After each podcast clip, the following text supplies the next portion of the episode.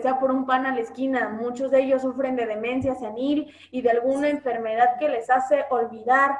Entonces se les va a hacer fácil salir a la calle sin protección, sin recordar qué está pasando. Si ven a alguno de ellos, pueden apoyarlos o les pueden dar las medidas para cubrirse o pueden hablar con sus familiares para estar pendientes de ellos, hágalo. También es una población muy vulnerable y que me ha tocado ver bastantes adultos mayores en la calle. La mayoría de los adultos mayores que me ha tocado ver todavía en el centro de salud, pues la mayoría entiende. Entonces, este, si tienen que salir, les hacemos hincapié de que no deben de salir y todo el, en toda la situación.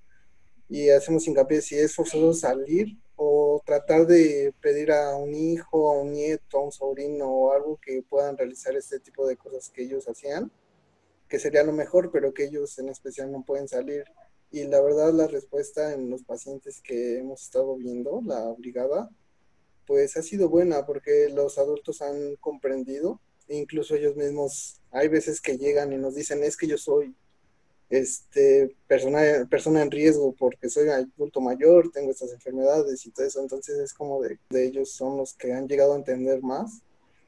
Y sí, a lo mejor en un niño puedes decir que es un poco más difícil, que no va a poder ir al parque, no va a poder ir al cine, no va a poder festejar su cumpleaños, o no va a poder ver a sus amiguitos.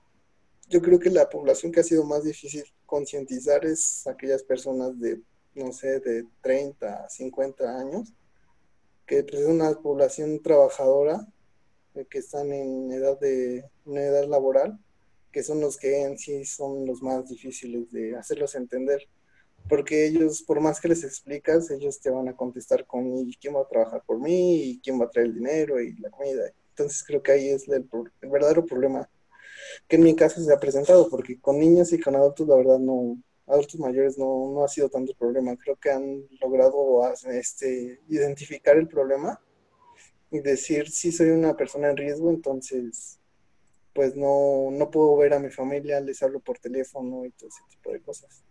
A mí no me ha tocado atender mm, a muchos adultos mayores. Lo más que he tenido es un paciente de 74 años. Fue, creo que es el único mayor a 60 años que he atendido. No me ha tocado ver tantos pacientes adultos mayores en los últimos dos meses. Recomendaciones a ellos, igual que Rodrigo, no nos ha costado trabajo que los pacientes sean apoyados, mayores de 60 años, los adultos que llegaban a ir no se han apoyado y no nos ha costado tanto trabajo, bueno, a mí no me ha costado tanto trabajo hacerles como hincapié a los pacientes de que no salgan, envían a alguien más, este, o situaciones así. Aquí en donde yo estoy se han hecho grabaciones que suenan, no sé, cada tres horas, en donde se les da el comunicado por, literal, por bocina y se escucha bastante. Pasan camionetitas con, con las recomendaciones de higiene y con quédate en tu casa. Entonces esperamos que eso pueda ayudar a que la población adulta mayor no salga innecesariamente. Y si sale, pues con las medidas necesarias. Acuerdo totalmente con mi compañero Rodrigo que la población que más he visto desinteresada, sin, sin algún... no viendo la situación, es la población de entre 30 a 20 años porque hasta lo puedo decir, he visto a parejitas ahí este, saliendo de la mano y todo y sentándose en el parque que tengo aquí enfrente o pues tú lo analizas y dices, es que a ellos no les, pues no, no les interesa tal cual, desde los 20 a los 50 años. Todavía puedes entender un poco esta población que te repito, que, que decimos que tiene que salir por una situación económica lo comprendes, pero también hay mucha población que sale porque no sabemos seguir órdenes. Es algo muy real y que he visto muchísimo. La gente no sabe seguir órdenes. Esta situación no es de ahorita, es de mucho tiempo así como nunca nos ha interesado reconocer que si nos laváramos las manos podríamos evitar muchas enfermedades que tenemos como gastrointestinales, por ejemplo, ¿verdad? Porque no estamos acostumbrados a irte a lavar las manos antes de comer y después de ir al baño y antes de ir al baño. No estamos acostumbrados a eso, no tenemos esa cultura. Aunque están ahí las recomendaciones, la gente las ignora y no las toma en cuenta. ¿Qué pasa cuando impacta de una manera tan grande como está impactando a nivel mundial esta enfermedad? Pues que ahorita no es que si quieres, es que se debe.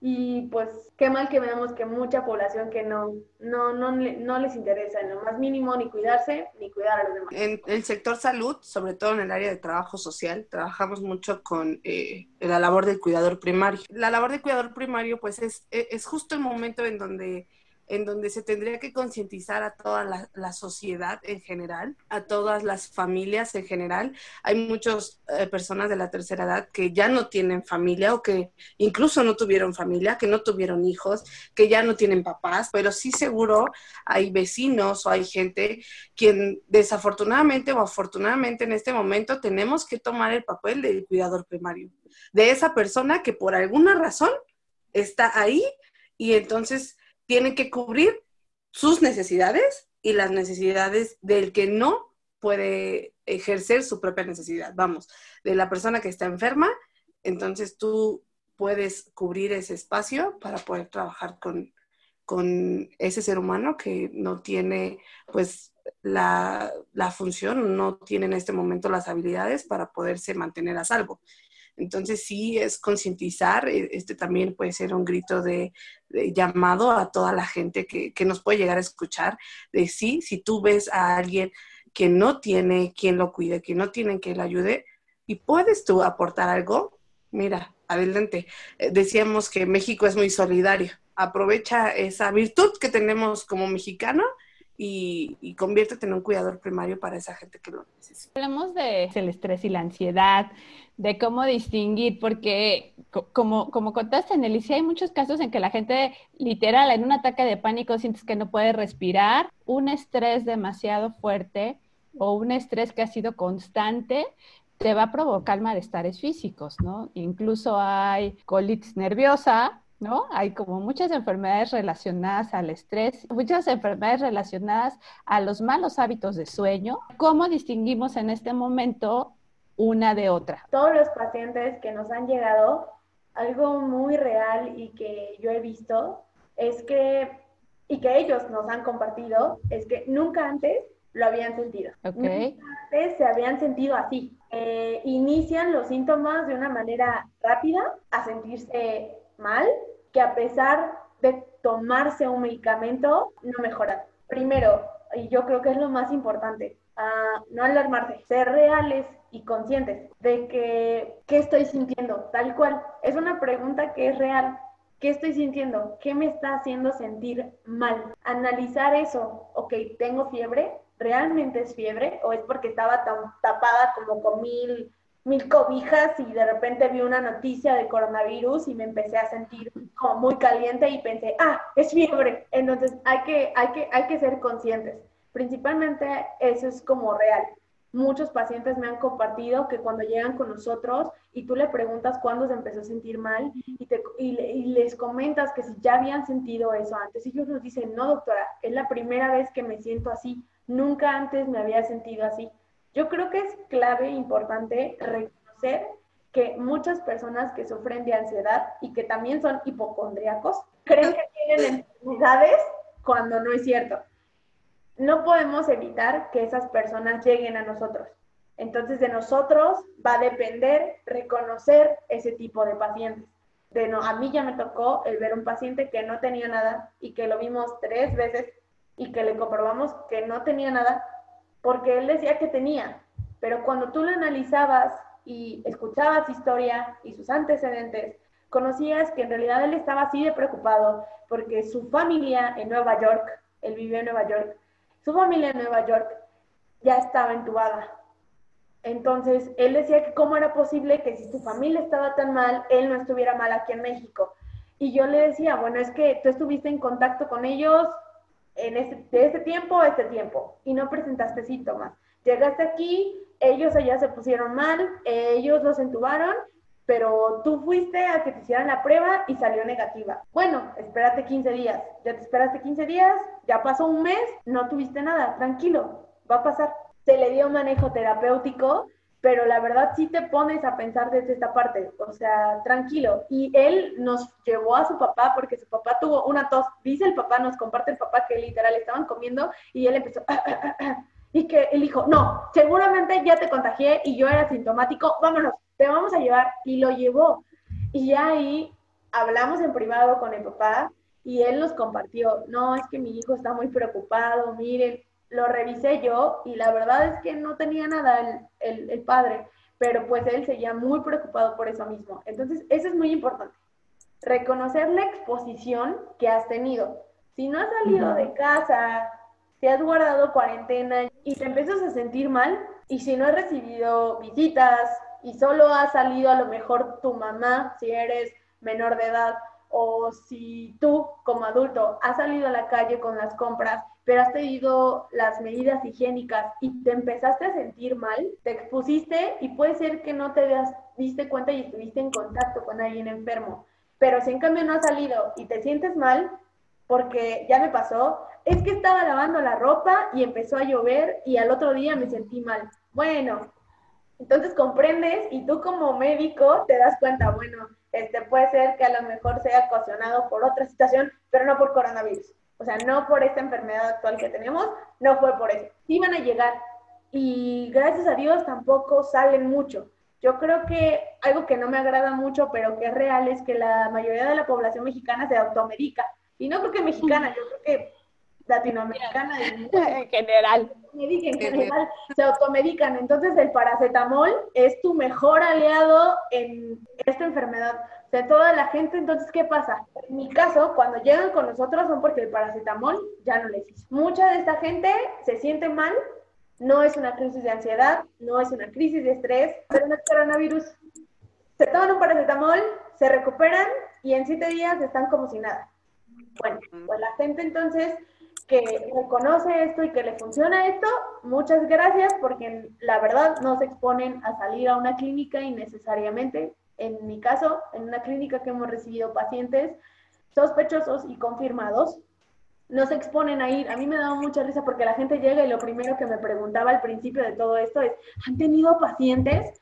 Y yo les decía, o sea, tal cual, no les puedes mentir. ¿Por qué?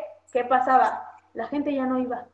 Ya no iba a cosas innecesarias, porque sí me tocó. Gente que decía, es que vengo a dejarle un regalito a una doctora. Estamos en cuarentena, ¿comprende eso? Y de repente, pero es que aquí nunca llega nada. Y yo, señora, hemos tenido pacientes confirmados aquí. La semana pasada se llevaron uno en ambulancia. Ay, ¿en serio? Y tú, sí, señora, por favor, sea consciente, cuídese y cuide su familia. en su casa la señora ya no regresó. Hay que ser realistas, hay que ser conscientes y reconocer cuándo nos sentimos mal y qué nos lo está causando. Una preocupación, eh, un no dormir bien, un ataque de ansiedad, un proceso de estrés. Yo creo que sí los hay. Y eso los hace confundirse bastante con los síntomas. Nunca antes lo habían sentido. Y segundo, que a pesar del paracetamol, no se sienten mejor y es cuando deciden ir. En mi caso, así es como han llegado los pacientes. Es que ya llevo tres días sintiéndome mal, me tomé paracetamol y no me siento mejor. Bueno, ¿qué otros síntomas nosotros reconocemos actualmente y la definición operacional nos dice que es una enfermedad por coronavirus? Bueno, fiebre mayor de 38 centígrados, tos, seca, dolor en el pecho, dificultad para respirar, cefalea intensa, pues yo creo que son los más principales. Hay otros síntomas, como conjuntivitis, mucha congestión nasal, dolor en la garganta. Son síntomas que también nos han llegado. Otros síntomas que son muy característicos y que nos han tocado también pacientes es que no les sepa la comida y que no huelan nada, ni el perfume que utilizan, a lo mejor el shampoo o el fabuloso, no les huele nada. Entonces, que no reconozcan los olores ni, los, ni, los sabores. Quédate en casa, a menos de, en casa a menos de que presentes una enfermedad grave, que es cuando ya tienes dolor de pecho y dificultad para respirar. Nosotros tenemos que reconocer este tipo de enfermedades porque también hay muchas enfermedades que se le parecen. No solamente el coronavirus presenta ese tipo de síntomas. Muchas enfermedades virales, como influenza, como otras enfermedades virales, tienen el mismo, los mismos síntomas entonces, también nos han llegado pacientes que solamente vienen por una enfermedad gripal que no es por coronavirus. Entonces, todo eso lo tenemos que analizar y lo tenemos que tener en la punta, en la mano, para saber cómo poder ayudar a los pacientes y darles la información necesaria para reconocer cuándo es, cuándo no, y cuándo se les va a dar a lo mejor un tratamiento más específico o cuándo se les va a mandar a una unidad hospitalaria donde los puedan atender o les puedan dar un, un manejo más indicado. Pero respecto a la ansiedad y el estrés, yo creo que, y a las personas que son hipocondriacas, ser realistas, conscientes de qué es lo que están sintiendo y no arriesgarse innecesariamente a visitar un hospital cuando no se necesita. También me ha tocado, y es otra, otro lado de la historia, familiares que se les ha fallecido un, un paciente por la enfermedad y que después de eso se sienten mal. Si no han dormido bien, están pasando por un proceso de duelo, aceptación, un trauma, pues bueno, también hay que considerar que esto les puede afectar y empezar a imaginar que ellos lo pueden transmitir o lo pueden tener. ¿Es real que lo puedan presentar o es real que no que sean asintomáticos o que no hayan tenido la exposición necesaria para enfermarse? Bueno, en ese caso, a mí ya me han llegado pacientes así, familiares así que han tenido la pérdida, se les da el apoyo tanto emocional como médico. Se les da tratamiento y se les da seguimiento. Pero en este caso son casos especiales donde sabemos que a pesar de que está el proceso de trauma, el proceso de duelo, también está el real de que tuvieron exposición y puede o no puede que presenten la enfermedad. Que nosotros nos hace mucho hincapié en nuestro jefe de las brigadas, es que uno de los síntomas más específicos, el dolor de cabeza, es muy, muy fuerte y es uno de los eh, síntomas que más indicios nos dan de que sea coronavirus. También este, la tos seca, como mencionó Nelly, la falta de aire, son, este, esos son signos de alarma, algo que ya nos, este, nos puede indicar, nos puede llevar más a que sea un problema por coronavirus. Pero sí, igualmente está, como lo menciona, personas que entran en un estado de ansiedad o de estrés, no es que se hayan convivido con ella o simplemente vieron a otra persona que comenzó con esos síntomas y a los 5 o 10 minutos automáticamente ellos empiezan con los mismos síntomas, pero que estaban a unos 15 metros, 20 metros de distancia o solo lo vieron televisión o por el teléfono, comenzaron a ver este tipo de videos y ya ellos mismos comienzan a sentir esa, esos síntomas como decía, creo que lo más importante en esos casos es tratar de guardar la calma lo más posible. Y como decía Nelly, de ver qué es lo que has hecho, si has estado expuesto o no al virus, si has estado en tu casa o y todo eso, pues lo más seguro es que no.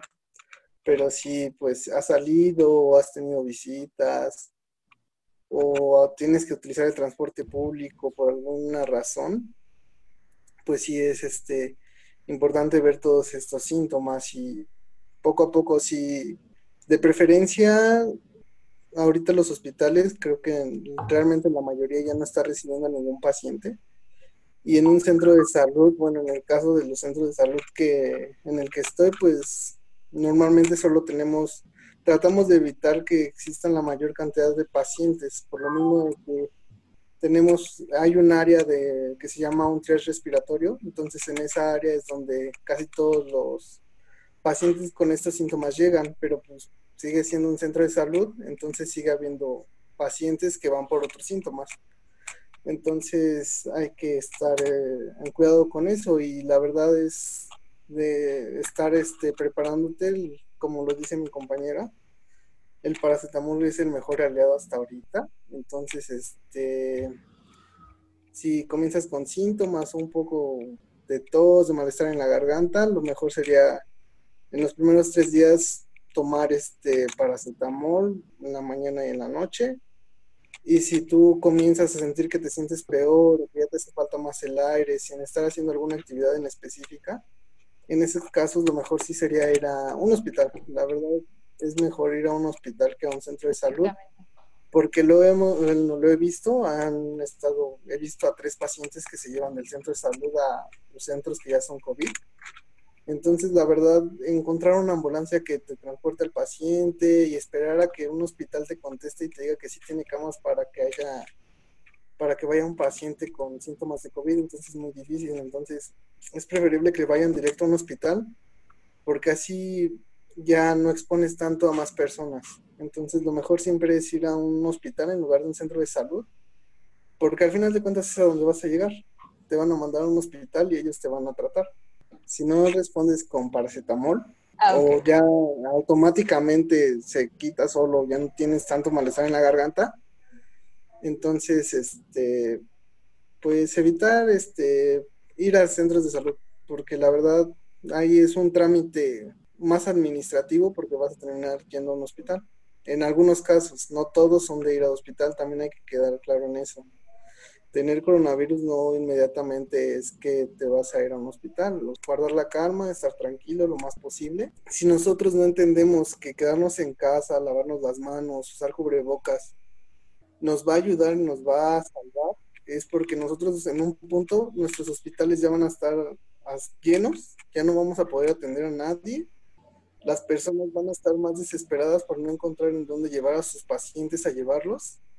Y ahí es donde vamos a tener los problemas que llegaron a tener países como este, España, Italia, Estados Unidos, donde su cifra de muertos llegó a miles de, de personas en un solo día. Yo les agradezco muchísimo su tiempo y qué quieren compartirnos como último mensaje para cerrar la plática del día de hoy. Bueno, que el coronavirus existe, no es un invento del gobierno ni de nadie para quitarnos el tesoro de Moctezuma o para hacerle la bienvenida a los ovnis. No, el coronavirus en verdad existe. Es importante que nos quedemos en casa porque es la única manera en que podemos salvar a nuestros seres queridos, no tanto a las demás personas. Eh, siempre he pensado que suena mal, pero siempre debemos de pensar en nosotros y en las personas que queremos. Entonces, si queremos volver a, a ver a aquellas personas es quedarnos ahorita en casa, aguantar y este, más que nada por ellos, por todas las personas que quieres y amas realmente, es este, quedarte en casa. Muchas gracias, muchas gracias Rodrigo. Nelly. Es real, es muy real lo que estamos viviendo. Todo el personal de salud, somos yo creo, y toda la familia del personal de salud, yo creo que somos los primeros en creer que realmente se está pasando y la realidad de lo que está pasando. Si tienen a un, a un familiar que sea trabajador de la salud, apóyenlo mucho. Si están en hospitales de segundo y tercer nivel, escúchenlos. Uh, realmente es muy estresante la situación en la que se está viviendo. Para todos los médicos en formación, para todos los médicos pasantes del servicio social, para todos los médicos ya adscritos que desempeñan una labor en áreas donde estamos recibiendo pacientes con enfermedad respiratoria. Les compartimos desde nuestra perspectiva qué es lo que pueden hacer. Ustedes como sociedad, ser conscientes, quedarse en casa, para que también nosotros de esta manera, como lo decía mi compañero Rodrigo, no sobresaturemos los hospitales, sino es que algunos ya están sobresaturados y así no lleguemos a hacer a que esto sea más extremista. Para todos mis compañeros de salud, pues de verdad que todos, todos salgamos de esta, a todos mis conocidos, unos meses, poderlos ver, poder platicar de esto y poder comprobar que salimos adelante como una sociedad médica, que lo logramos, que logramos salir de esta. Hay muchísima información en la página de la Secretaría de Salud, hay mucha información, muchos vínculos para niños, para adultos, medidas higiénicas, eh, mitos y realidades, porque también hay muchas situaciones de mitos y realidades. Hay una página de mitos y realidades no está de más, si estás en tu teléfono, verla. Es muy interesante, imágenes muy explícitas mm, que nos harán detectar esta situación de una manera más, pues más, más coloquial, más real, más apegada a la sociedad y no solamente quedándonos con cifras y con nombres médicos que a lo mejor y mucha población no puede entender. Si tienes una duda y quieres buscar información, la hay. Búscala lo más verídica y real posible porque dejarnos engañar por información falsa no ayuda mucho. Gracias por invitarnos, por permitirnos este espacio para poder hablar de nuestra experiencia. Si contáramos, yo creo que tantas historias que estamos viviendo ahorita todos los médicos y todos los trabajadores del área de la salud, yo creo que no nos alcanzaría una hora, yo creo que sería muchísimo tiempo. También es bueno que tengamos ese tipo de actividades para poder concientizar un poquito a la gente, a la población en general. Muchas gracias por eso. Muchas gracias, Nelly. Norma. Pues bueno, es, es un verdadero placer poder escuchar eh, desde la parte médica, desde quienes lo están viviendo, desde quienes lo están pues tocando, eh, su experiencia, su conocimiento, el, que pues sí, la televisión no se lo está sacando de la manga, ¿no? O de, o de la mano, sino que es realmente quienes está llevando la batuta de todo esto. Ustedes han visto que hay un montón de eslogan de, este, de aplausos de que ustedes son nuestros héroes, eh, combata, ¿no? Eh, porque pues realmente están llevando una labor sumamente eh, valiosa para el mundo, para el país y por supuesto para sus familias. cuídense mucho chicos, eh, Rodrigo, tú que andas en la calle y que nos compartiste tu experiencia, gracias por compartirnos tu experiencia, tu labor que estás haciendo. Cuídate y de verdad les agradezco demasiado que hayan participado en todo esto y a toda la audiencia, pues eh, escúchenos, compártanos, denos like, como diríamos por ahí, y este y un placer, chicos. Muchas gracias. Pues muchas gracias. Eh, este es un esfuerzo por reunirnos, por dedicar tiempo a que las personas puedan escuchar información de profesionales que están directamente ahí, que saben que no es que lo sacaron de Facebook, de Wikipedia, ni de ninguna página de memes. Y esto es acercar la realidad de muchos. Yo creo que lo que nos falta es sensibilizarnos porque no porque no tengamos a alguien conocido o no porque algún familiar cercano no haya muerto, no quiere decir que no exista, ni quiere decir que la gente no esté sufriendo toda esta situación sanitaria que estamos viviendo. Este es un esfuerzo por sensibilizar a todas las personas que aún no creen, por eh, intentar hacernos entender nuestra responsabilidad y que como sociedad la única forma en la que vamos a poder salir exitosos de esto es trabajando juntos, es respetando, es valorando el trabajo de todos el de ustedes, pero como decía, ¿no? Los camilleros, las personas que hacen el aseo, las personas de transporte público, las personas que tienen que hacer de comer. En realidad todos estamos haciendo un esfuerzo muy grande y todas aquellas personitas que todavía no se han integrado, esta es una prueba de que sí existe, de que hay gente que está sufriendo, de que hay gente que está muriendo y sobre todo de que nosotros tenemos las armas para hacer esto menos doloroso, para cortar el tiempo y que todo vuelva a la normalidad. Yo les agradezco infinitamente haberlos tenido el día de hoy, la doctora Nelly Pérez y el doctor Rodrigo Guzmán. Es un placer haberlos conocido. Muchas gracias y muchas felicidades. De verdad, eh, espero que en sus casas, en sus familias, todo esté bien. Y pues bueno, aquí seguiremos desde la trinchera que todos tenemos para seguir. Y a nuestro público, muchas gracias por habernos escuchado, por ver este episodio más de entre psicólogos de zona psicológica. Y como ya dijo Norma, denos like, síganos, escuchen nuestro podcast si no pueden ver el video. Muchas gracias, chicos. Hasta luego.